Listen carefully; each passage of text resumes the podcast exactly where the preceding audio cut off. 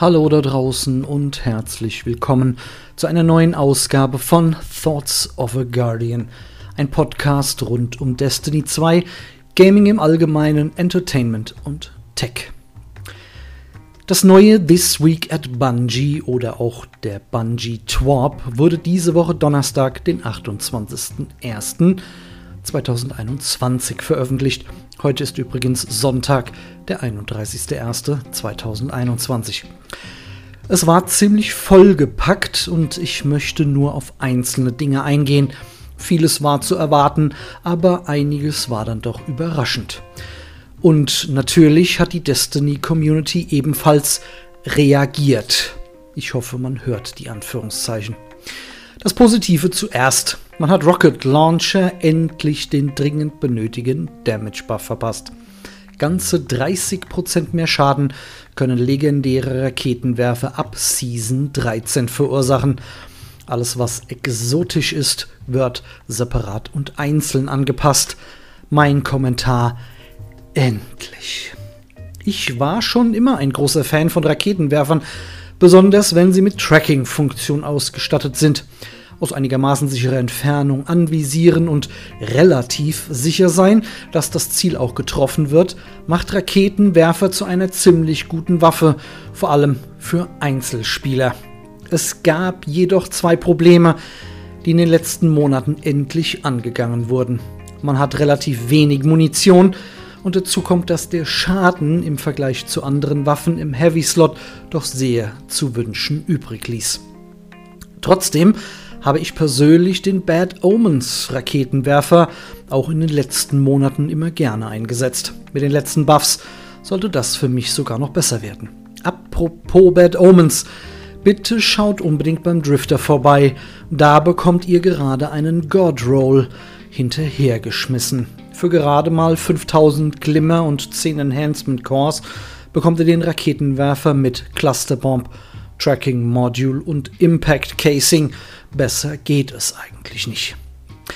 Im Vergleich zu anderen schweren Waffen waren Raketenwerfer in den letzten Monaten oder auch Jahren, was DPS angeht, also Schaden pro Sekunde, immer hinten dran. Noch schlechter waren vielleicht nur Linear Fusion Rifles, jedoch hat man dort wenigstens ein größeres Magazin. Ab nächster Season führt aber wahrscheinlich kein Weg mehr an Raketenwerfern vorbei. Ich freue mich schon sehr. Leider hat es Bungie dabei nicht belassen. Nein, Schwerter bekommen auf der anderen Seite einen Damage Nerf. Warum, versteht so gut wie keiner. Im PvP spielen Schwerter kaum eine Rolle und im PvE sind sie stark, ja, aber man hat trotzdem immer das Risiko, dass man doch extrem nah an sein Ziel ran muss – und mit Bungies Vorliebe für Stomp-Mechaniken und deren teilweise extremen Schadenswerten ist das eigentlich ein guter Trade-off. Leider sieht Bungie das anders. Ganze 15% weniger Schaden werden Schwerter in der nächsten Saison abgenommen. Schade. Lament wird das wohl keinen Abbruch tun und das einzige andere wirklich rentable Schwert Fallen Guillotine werden wohl trotzdem weiter genutzt werden. Es ist irgendwie trotzdem nicht wirklich so zu verstehen, warum eine Waffe, die so viel Spaß macht und die im PvP an und für sich keine Rolle spielt, unbedingt genervt werden muss. Hier wäre es in meinen Augen besser gewesen, auch die anderen schweren Waffen analog zum Raketenwerfer in ihrem Schaden anzupassen. Schwere Waffen haben ohnehin fast immer mit Munitionsknappheit zu kämpfen. Das andere Aufregerthema aber betraf Maus- und Keyboard-Spieler.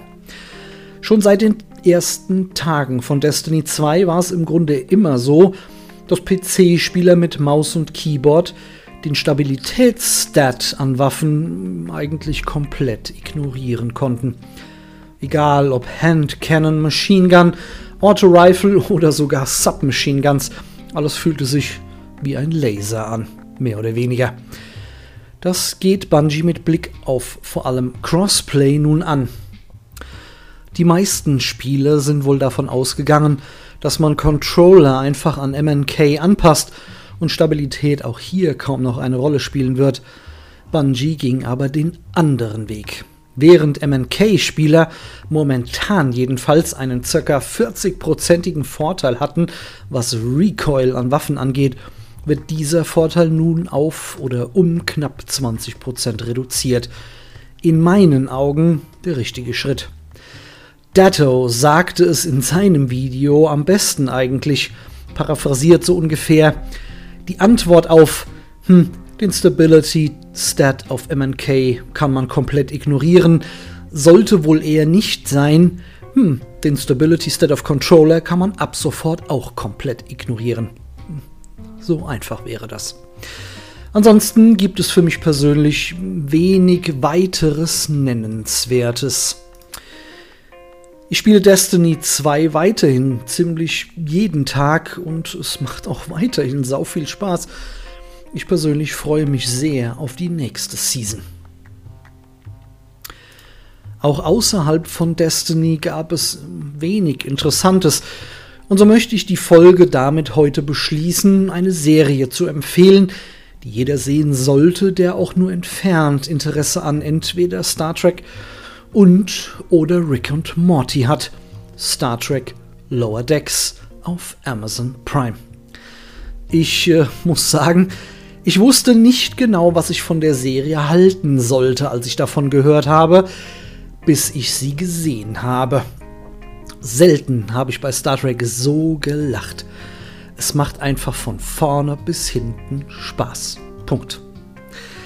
Wer jetzt eher der Fraktion angehört, also eigentlich gehört Gang C37 auf Deck 15 und nicht auf Deck 14, denn in Folge XY fuhr der Turbolift genau 15,7 Sekunden statt nur 14,2 Sekunden. Oder ähm, wer bei Discovery weint, das ist aber kein Star Trek mehr.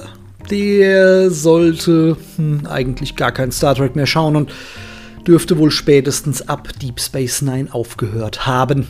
Alle anderen Star Trek Lower Decks. Ich fand es fantastisch. Okay, das war's für diese Woche. Ich bedanke mich fürs Zuhören und schaltet auch nächste Woche wieder ein, wenn es heißt Thoughts of a Guardian. Ciao.